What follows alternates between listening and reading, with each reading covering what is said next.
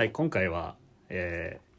出張臨曜日はい。ということで。初の出張じゃないですか？初の出張で、おはい、あのゲストはい。おも初めて。ゲストも初めて。ゲストも初めてなんですよ実は 初ゲストーは。い初ゲスト。ですねはい。はい。初ゲストですね。えー江口用品店時計店の江口さんに今回ご参加いただいて、はい。このラジオを撮っていってる形ですが、これあのこの場合っていうのはですよね、はい。おはこんにちはですか？それともえーっといろいろできますがまあ、はい。こんにちはにしましょうか。こんにはい。こんにちはですね。はい。こんにちは。こんにちはですね。はい。はい。なのでえーっとまあちょっと簡潔な、まあ、今回はその 11月のえー3日はい。から5日に大阪でやるまた臨順順臨順祭ってあれ。はい。臨順臨順祭でね臨順祭。やってるね、臨順祭っていう、えー、と大阪での巡業イベントと、えー東京で11月の11日からはい。26日までだね、えー行う、えー、林での、えー今回は「贅沢林展」というテーマで、えー会期を催すにあたって、はい。一緒に協議をいただくはい。江口さんのセッションというところで、はい。えーお話ですが、えーまずちょっと最近はい。江口さんはいかがお過ごしでしたか？私ですか？はい。そうですね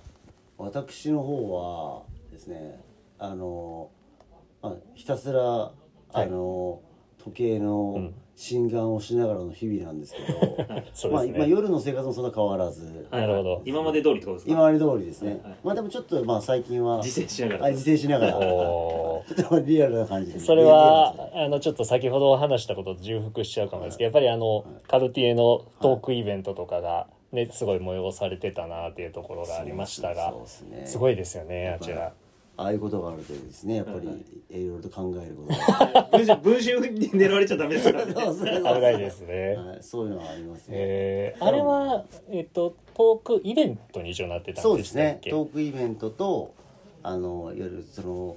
カルティエさんの新作の時計とか過去のアーカイブのデザインとかについて結局なんかあの洋服もそうっすけど、ええ。なんか時計も結局じゃああの丸型がいいとか四角がいいとか、はいはいはい。そういうことをみんな話すんですけど、はいはい。まあそういうのがこうベースとなってるアーカイブの1900年代初頭の個体とかそういうのとかってやっぱりカルティエが作ってたりとか、うん。パテックが作ってたりとかやっぱりそういうこう歴史があるんでなんかそういうところを織り交ぜてあのなんかなんか話せやみたいな感じのなだったんですけどね。あれってえどういう人が来てるんですか？お客さんっていうか。お客さんは、はうんとまあ、時計コレクターの方。まあなんかその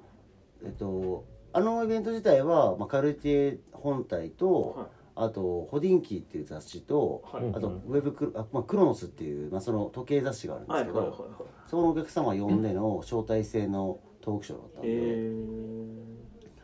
だからまあ時計好きが来る感じー、なるほどなるほど、うん。え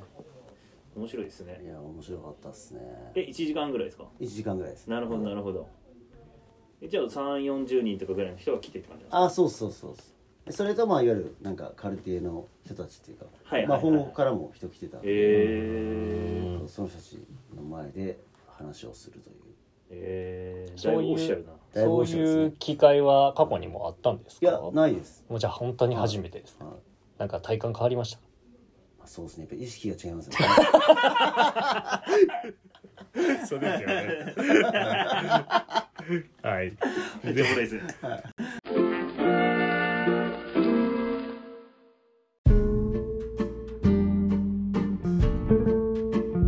皆さんこんにちは。林曜日のお時間です。この番組は林のフィルターを通して気になる人物ことについて配信していきます。MC は私大橋と佐藤で。お送りしていきます。で今日は特別ゲストに江口さん。にはい。ご参加いただいてます。では皆さんぴったりてますか？というところで番組をスタートさせるんですよこうやって。なるほど、はい。いいですね。一応あの僕の長年の夢がラジオコメンテーターえー、だあそうはい、なんだ、勝手にやってますね。はいすいません。なのでちょっとそんな、えー夢に勝手にこうご参加いただいている形ですが、えーまあ前置きでね江口さん最近どういうふうにお過ごしだったかなというところなんですがまあ僕個人的には江口さんは実はこの「リン」が始まってから佐藤経由で、えご一緒させていただくことになりましたというところでまあもろもろちょっとここからは質問を交えてイベントの話であったりとかにつなげていけたらなと思うんですがまず簡潔に江口さんの経歴的な部分、まあ、いつ本当なぜ江口用品店っていうもの時計店っていうものが始まったのかっていうところが僕含めても聞きたい方多いのかなと思いますので、なんかそちらをまず教えていただいてもいいですか？はい、えーっとあのいわゆるなんか古着屋さんとか時計屋さんとか、まあ中古の古着中古の時計っていうお店はあの常にあのどこにでもあると思うんですけどそれを、まあ、自分たちが好きなものだけとかあのあとはまあ時計で言えば、まあ、本当に人が修理とかにあったりとはい。かするように、まあなんか、まあ、物の本質のところを踏まえてあのお店をやるというところがあの自分たちがまあ他のお店さんに行ってもやっぱり、まあ、物を売っていてもなんかこう売った後のアフターメンテナンスだったりとか世界観とかを伝えるっていうのは、まあ、新品のお店さんとしてずっとやってるんですけど、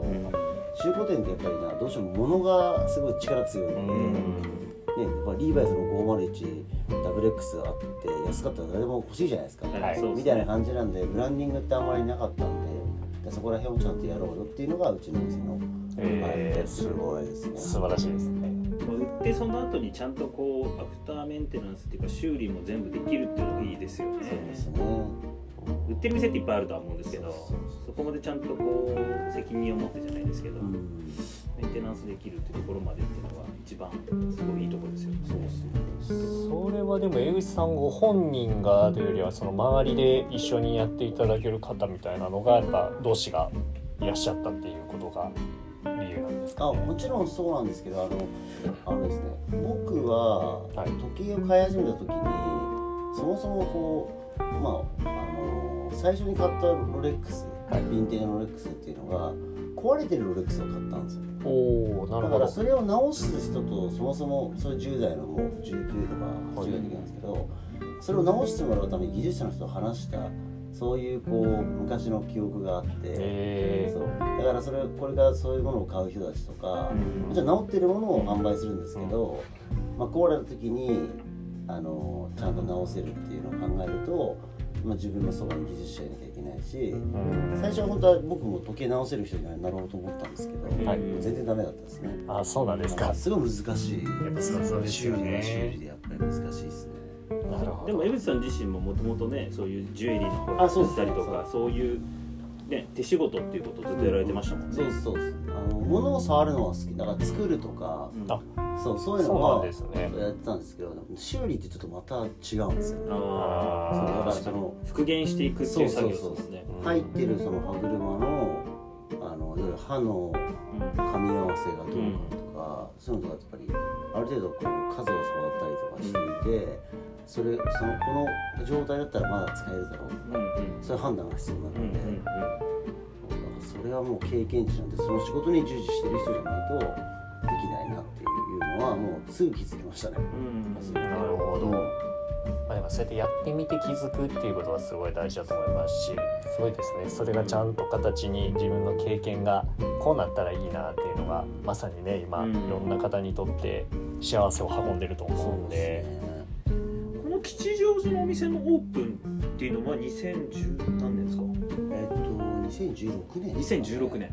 じゃあちょうど今で7年。丸7そうですね。年。そうですね。8年目。そう今8年目です。8年目ですね。うん。なるほどですね。そうなんですよ結構最初のうちとかは結構試行錯誤もありながらまあそうですよね。ちょうどその時代って SNS もそんなにまだ普及もしてない時期だったと思うんでオンラインで検索して当たらないとっていう、でもいい意味で多分ああいう「ポップアップみたいなのが始まってこう全盛期かもしれないですよね。いろいろそのプロモーションの中でやっぱ外で実際に表現していくっていうのが SNS とかもやっぱりまだまだ全然あれだったんで現場を見てもらう。で知ってもらうみたいなところがそうそうそうそう。一番多かったですよね。今いい切り口で入ってもらいましたけどそのいわゆる、まあ、佐藤前職でとはい江口さん、まあ僕自身もあんまりここって深掘りしたことが実は本人に対してないんですけど、まあ関係性的なもの、まあ、あと多分僕らみたいなこのまだまだアンダーグラウンドで、あの認知されてない2人からする2人を世間に対するとなんでこいつら一緒にやってるんだろうっていうところの違和感が多分多い方も結構いらっしゃるのかなっていう部分があると思うんで、まあ、なぜこのイベントっていう部分はいはいはい。民曜日に至ったのか、まあ、関係性含めてどうだろう佐藤からかなこれはあ言ってもらってもいいそうですね。多分一番初めはえっと本当に多分江口さんは多分1年2016年なのか、多分お店を始めた多分半年後ぐらいに多分えっと西野 PR 多分初めうん西野さんそうです入られてましたよね。そうですそうですそうです西野さんのところで、はい。えー、と紹介を受けてでお会いしたっていうのが一番初めだったと思うんですよね。初めって普通に会った感じですか？そんな一番初めってなんか僕もねはい。完全なる一はいでもなんかすっげえ大きい人だなっていう。まあ間違いないですよね。それ以外はい。でもこの初めて会ったのって西野屋でしたっいや西野屋ではないですよ多分うちの事務もともとの前の事務所かここに僕ここに来たのかもしれないです一番初めに。けそうでしたっけ？はい。もう全然すごい前だからちょっと僕僕もはっきり覚えてないけど。なるほど、はい。うん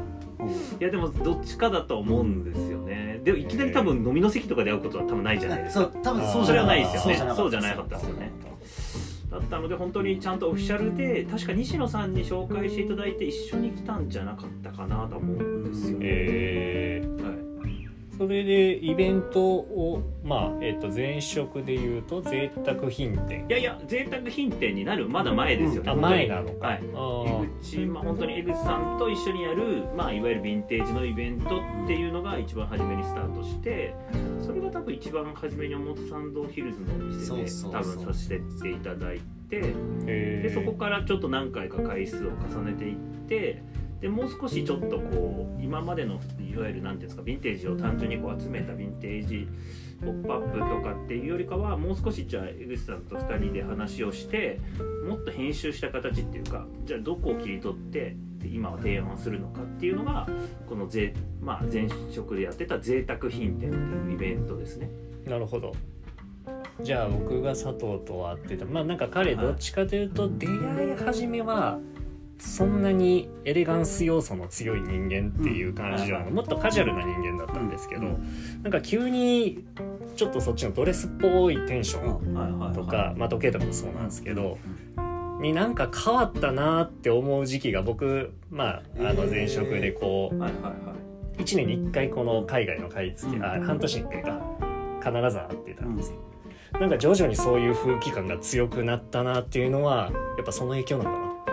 どうでも確かにその一緒にねそういうものに触れ合いさせてもらってるっていうのもそうだし、徐々にやっぱりそういう部分での影響とか一緒にそのマインドがやっぱ変わってってるのはあるかもしれないあそうだよね。そういう影響を与えられたと思います。うん。江口さんが。きっと。はいそうなんですよ。まああと自分たちも多分お なんかこう意味で年齢を重ねていくにつれて、そこはね。ね多分こうみも欲しいものの思考っていうのがうん。変わってったっていうのもありますし。でも実際にね本当にあのカルね本当に井口さんからカルティエのやつを探していただいた時も本当にまあこのちょうどあれ多分一番初めは多分その江口さんに物を見せてもらって「わこれすごいいいですね」っていうので本当にこう探していただいて本当にまあ何年かそうですよね1年とか経って本当に見つかりましたっていうので。うん買わせていただいて今まあちょうど僕がつけてるやつもそうなんですけど本当に実際になんか逆に言うと本当にまあこのものがこういう珍しいものがあってみたいなところをエグさんから提案いただいてっていうところからの多分その僕も買わせていただいてることが多いんで実際に本当に江口さんからそういうふうにこう特に時計だったりとかそういうなんかこうものに対しての影響っていうのはかなり受けてると思いますね。なるほどね、はい影響ですよ。一応役に立つよ。だからその僕の立場からすると、え先ほどのじゃあ時計をどういうふうにつけるかっていうところっていうのは結局あのこの間もまた別の人と話したんですけど例えばじゃああのイギリスのモッツっていう文化とかも、はいはいはい。結局なんですかねこうリーバイス履いてウエストン履いてアメリカ軍のモッツコート着てうん。ベスパ塗って、はいとかあるじゃないですか、はでミックススタイルじゃないですか、はい。でそういうそういう感覚ってやっぱりすごくこうまああれは文化だけどそれをこうねブラッシュアップしてどう着たりどうつけたりするかっていうところを考える上でこう佐藤さんみたいな人と知り合ったことで僕たちも例えばイベントでね、うん。エルメスのスカーフでベルト作ったりとか、はいはいはい。でそういうことも一緒にやったんですけどまあ、そういうことってやっぱりこうそのでアッパーアッパーなものだけどそれを気軽に使えるようにしたりみんながつけたいなと思うっていうところではかなりこういろいろここの贅沢品店なんて本当になんかそういう役割が強かったんじゃないかなえーめちゃくちゃいい関係性じゃないですか。なんか本当にそうなんですよ。いやいや僕もお世話になってますよ。あの 夜は僕はお世話してるんですけど。あす。そうね。のはい。で泥酔した時はですね。なるほど。で、えっ、と、じゃ、ちょっと話をこれも、えっ、と、進めまして、江口さんから見たこのリンっていう今、まあ僕らが新しく開いたお店があります。うんまあなんか簡潔でいいんですけど、はいどういった印象に見えますかね、僕らって。えっと僕らのお店。はい。あのやっぱり、まあ、か前職でやられてたことっていうか、はあのやっぱこうなんかいろんなものを買い付けたりとか、はい。まあ、その中でご自身の好きなものをやりたいことっていうのは、まあ、明確になってたと思うんですけど、はい。あのぱり自分たちがこういうのが好きなんだよねっていうのをはい。提案するその僕はそ今みたいなサイズ感は最高のお店でありる結構条件のうちの一つだと思うんですよ。なるほどなるほど。そういろんな最高っていろんな意味があると思うんですけど、はいはいはいはい。それがなんか収入とかになっちゃったらはいはい。ねなんかちょっとまた違うになっちゃうんですけど、でもいいものの提案とか好きなものの提案って、ね、やっぱフェイス2フェイスだったり、はい自分たちがコントロールできるサイズ感だったりって結構重要だと思うんで、まあ、それがねすごく2人が表現されてる内容俺でもね大家さんのおじさんが急に入ってきてみたいな ありましたね。それを2人が対応してるみたいな、ああいうのとかがやっぱりいいお店の雰囲気の一つでもあると思うんでなるほど。すごくいいと思いますよ。いや、嬉しい言葉ですね。ねね。まあ本当にでも始まる前からね本当に江口さんの方にもいろいろずっと、もうそうですね独立するしようと思ってるんですよねぐらいの感じの時からずっと江口さんともね本当に月に1回とかご一緒させていただくことも多かったので本当に江口さんからは逆に言うと本当に早くした方がいいですよっていうか本当に独立した方が全然面白いですよっていう独立に対してのそのなんていうんですかこう後押しというかなんかそういうものもすごくいただいてましたし、うん。まあ、本当になんか全然逆に独立した後でもなんかこうできることあったら言ってくださいねっていうことをずっとおっしゃっていただいてたので逆にこのリーンをねその開く前からそういうふうにこう言ってくださってる方がいたっていうのはやっぱり自分たちもこう表現をする上でうん。どんどんこう強くやりやり、うん。ね、自分たちのやりたいことっていうかことを明確にできたっていう要因でもあるかなと思いますけどね。ね、着実にこういう形で認知がね僕らも広がっていってるなっていうのも周りのね皆様の本当おかげかなと思いますので本当そういう印象は、ね、気持ちよく受け取りたいなというかありがたいなっていう印象ですね。はい、じゃあ、えーイベントについてちょっともう触れていこうかなと思うんですが、はい。はいはえーまあ、そのアーバンリサーチでやっていた贅沢品店はい。っていうイベントで今回我々がやるのが贅沢輪店というイベント。はいははい。いオマージュイベントですね。はい、オマージュイベントなんですが、はい、名前どうしようっていうので この辺はちょっと僕らのね、どうしようとか絶対考えてますよはい、考えてない。そのオマージュしただけ。贅沢品っては僕のものだと思ってたんで。はい、はい、輪に変えただけ品を輪に変えただけなんですけど、はい。えっ、とそちらまあ要はまあそこを含めてオマージュイベントなんですが、えっ、とどういうイベントなのかっていうところをこれはじゃあまた佐藤から説明いただこうかなと。ねはいまあ本当に逆に言うと、まあ、前職でいくとそのなんて言うんでしょうそのアーバンリサーチっていうフィルターと江口さんっていうあの形ではあったんですけど今の場合はリンと江口さんっていう形にはなってるので全然多分フィルターだったりとか、まあ、リンは2人でやってるんで多分その2人でこう考えるその江口時計店との一緒のなんかイベントの組み方っていうところも違うかなと思うんですけど、まあ、根本は変わり根本っていうか本当に実際にその江口さんたちがお持ちになってるタイムレスなすごく、ね、価値のあるものだったりとかっていうのを、まあ、今自分たちが本当にこれが今おすすめなんですよっていうものをしっかりお伝えするイベントっていう風なところっていうのはまあ変わりないことかなと思っていて、まあ、その中で一番すごくこう 名前にあるように、まあ、贅沢なものでありますし、まあ、逆に言うとこの輪って贅沢輪店っていう風にしたのもそうなんですけど、まあ、僕らってそのコンセプトが輪をつないでいくっていう輪をループさせるっていうのがあるので今回次のその贅沢輪店の中でもあの前回、まあ、あの参加いただいた前本さんっていうワインのお店があったりとか今までのそういう何ていうんですか、まあ、うちとまあその江口さんだけの関係性じゃなくてそれを飛び越えてまたさらにいろんな人たちとつながっていって一つのイベントを作るっていうようなあの形になってるのでまあ少しちょっとこうかなりこう枠を何て言うんですかね贅沢品っていうよりもさらに強化したみたいな、まあもっといろんな人たちを絡んでいって一つの輪にしていったっていうのがまたちょっと違うイベントの形かなと思いますね。確かに違うちょっとコンテンツも交えながらねそうですね。本当にいろんな方の、まあ、さっき言ったご協力をいただいた形でこのイベントが成立するっていう部分の中で、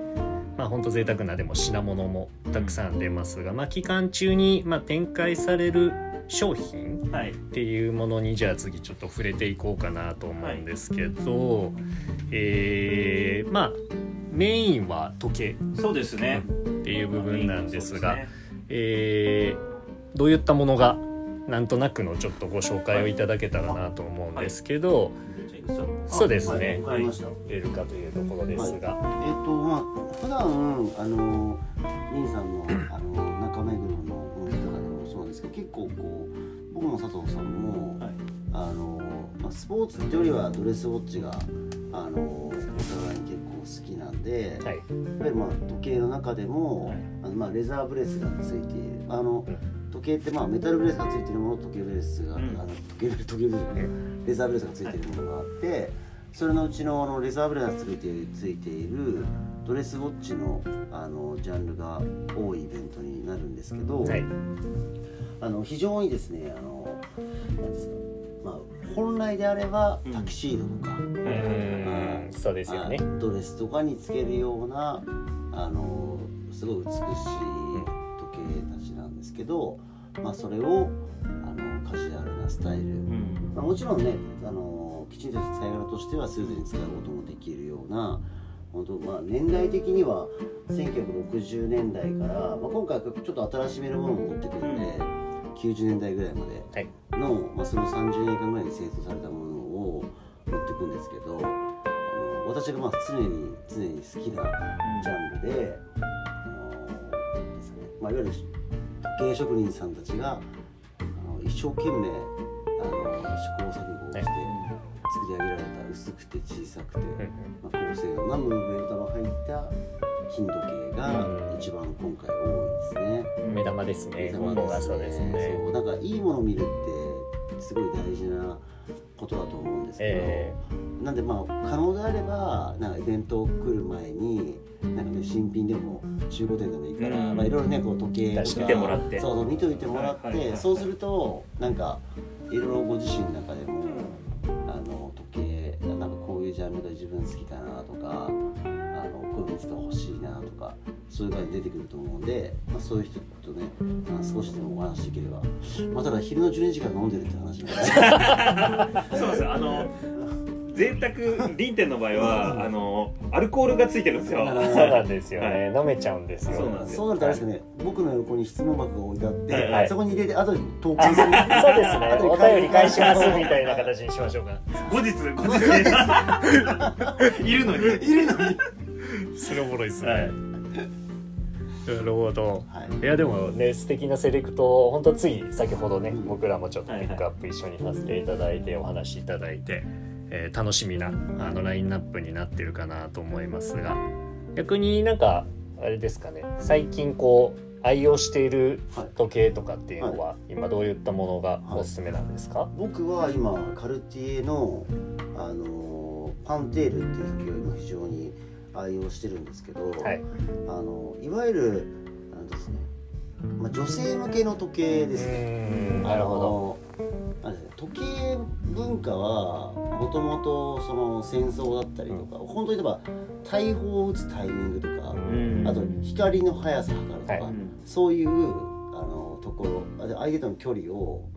あの、まあ、音の音のスピードに乗せて測るとか、はい。まあ、そういうところから始まってるんですけどでもそれがやっぱりファッションになった時期ってリーバイスとかもそうですけどファッションになった時期があってその時期にやっぱ女性向けの時計とかがたくさんデザインされたりとかするんですけど、その中に今男性をつけつけたらすごく素敵なものっていうのがたくさんあったりっていうのが自分が時計市場をいろいろ感じるのでそれを今はあの使ってますね。いいですねかそういう着眼点ってあまりなんていうんですかその本来の時計屋さんだとあまりないというかなんかどうしても多分その時計本来の資産価値とかうん。時計のその価値みたいなものにすごく目がいってるお店さんの方が多いじゃないですか。うん。でもエグさんの場合って多分本当にまあもちろんその時計自体のその作りとかそういうものがもちろん好きっていうのはあるんですけどあくまで今じゃあこういう風につけたら多分女性の時計のものでも素敵だよねっていうところってだからこのパンテールとか結構ハマってるってなった時に結構意外だなと思ったんですよ初め。でもあんまりそんなに誰もそんなにそこのパンテールのメンズサイズとかっていうのに注目してないけどでもエグさんそれすごいいいっていう風に言ってるから。なんか、はでもこの3人だったら分かると思うんですけど、はいはいはい。あのそもそも例えば横にいる人がロレックスのデータをつけたとするじゃないですか、はまあ、それはデータで価値あるの分かりやすいじゃないですか、でもそもそも僕がつけてるこれにも、はい。その値段は違いますよ、データはうん百万で僕らは数十万ですけど、はい。どっちも価値は普通にあるんで、そうです。だからどっちもちゃんと価値があるあの価値があるものしか売ってないんで、僕時計やって、はい。基本的に、はい。ででもその中でどれをつけるかっていうところがスタイルになると思うんですけど、うんその時にやっぱね歴史的なことだったりとかそういうのを踏まえて物を買うって洋服好きな人だったらね当たり前というか、まあそうですね。文脈があって。そうそうそうはいそう。時計はねもう横にいるお金持ちがつけてる時計がいいみたいな、はいはいはい。そこがですねなかなかもちろん人生で、ねはいはいはいはい。数本しか買わないものだったりするから、はいはいはいどうしても情報が少ないっていうのはあるんですけど、はいはいはいでもちゃんとどの個体もあの価値あるし、はいどれ買ってもそこに関しては変わりないんで、うん。かっこいいのをねつけてもらえたら確かに。いいっすよね。素晴らしいですね。まあ、その自分のそのスタイルになるようないいですよね。キャラクターになるようなそう個性をやっぱり表現できるものだとそう思うのでそうそううん確かどうしてもなんかねその値段が10万円で買ったものが20万円になったらってでなぜか時計に関しては考えちゃう人がに多いんですよ。はいはいはいそうですねどうしてもねありがちですよねじゃないですかそこははい100万円で売れるんだよ。はいはいはい。確かにはい、そこに満足してもらえたら嬉しいなと思いますけどね。まあ、そういった意味での最初に話してたやっぱアフターケアの部分とかもね、エイスさんの場合はしっかりあのされてるので、まあ、そこで変に価値が落ちるとかなんていう話はもうないというとこそうですそうですろをねそうなんです。あの見てもらえたらなというそうなんですよ。ところですよ。ね。そこをですね。なんとか。そそういうのはニーサとかにお願いです。間違いない。めっちゃおもろいですよねなるほど。じゃあそんな中で一応ここにちょっと4本、はいえっとはいおすすめを一応持ってきてるんですがちょっとなんかここで例えば1個江口さんの中でとはい。どうしよう佐藤の中で1本ずつピックアップしてみて、はい。はい。なんかこう合わせたらかっこいいのかなみたいなうん。のが一応これあの今喋りベースですけどあの、ブログの,、はい。あの記事にもなるので、はい。写真ベースで物も出るのでうん。イメージしやすいかなですけど、なんかおすすめのあ一つ。はい。えっ、とあのえっとですねおすすめとしては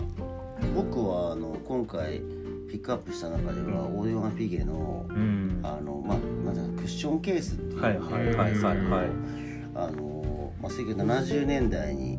あの製造されたあの時計をピックアップしてるんですけどあの、まあ、この時計のいいところっていうのは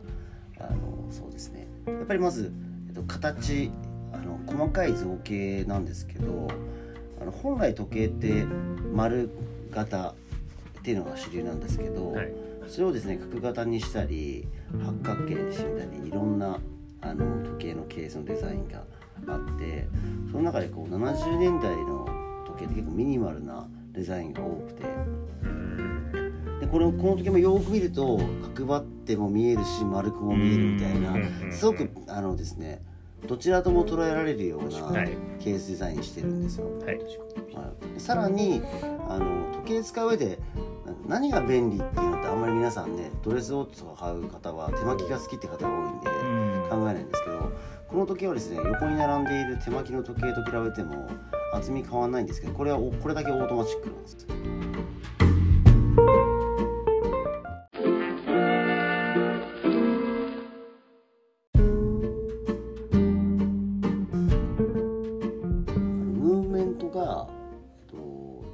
よ動巻きのあの、まあ、いわゆるこうロイヤルオークとかとかにも使われているすごいあの、まあ、高級機はい。使ってるんですけど、はい。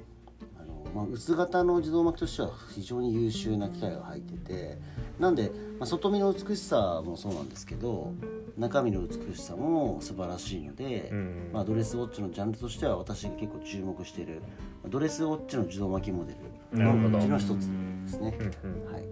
いいですね確かにケースの薄さがねほんと手巻きと全く変わらないんで。これは完全にオーデマがオリジナルで作ってるムーブメントなんですか？あえっとですねベースムーブはジャガールクルールグルートですか、うん。ああキャリバーあの薄いやつ。薄型ですそうでのキャリバーす2000系って呼ばれるはいはいはい。薄型キャリバーですね。わかりました。じゃあ次佐藤のおすすめを。そうですね。僕はやっぱり、まあ、ずっとこう憧れ続けているパテック・フィリップのこのカラトラバーですかね。はい。はい。やっぱりこのまあ本当にねすごくこれ安いものではないんであれなんですけど、うん。ちょっといつかこのねいろいろこう確かにずっと言ってるもん。はい、リンゴ、うん。リンが成功した時に勝ち取れるものなのかなと思って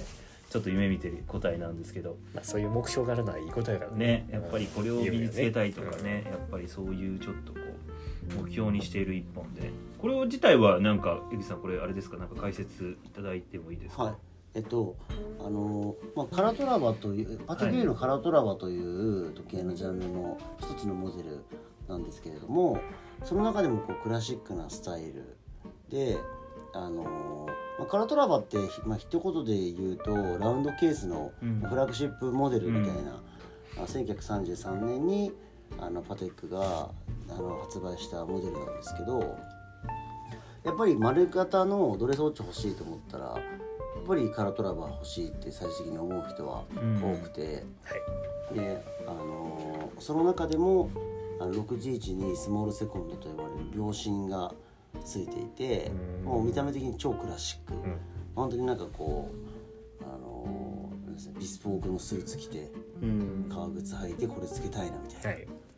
なの、あのー男子はそういう人が非常に多いんじゃないかなっていうモデルになります。なるほあどもう美しさ。まあなんかそれシンプルな美しさですよね。まあそうですね、はい。なんかデザインの礎みたいなところですよね。時計デザインの。確かに。なんであのこれを見て美しいと思える感覚はも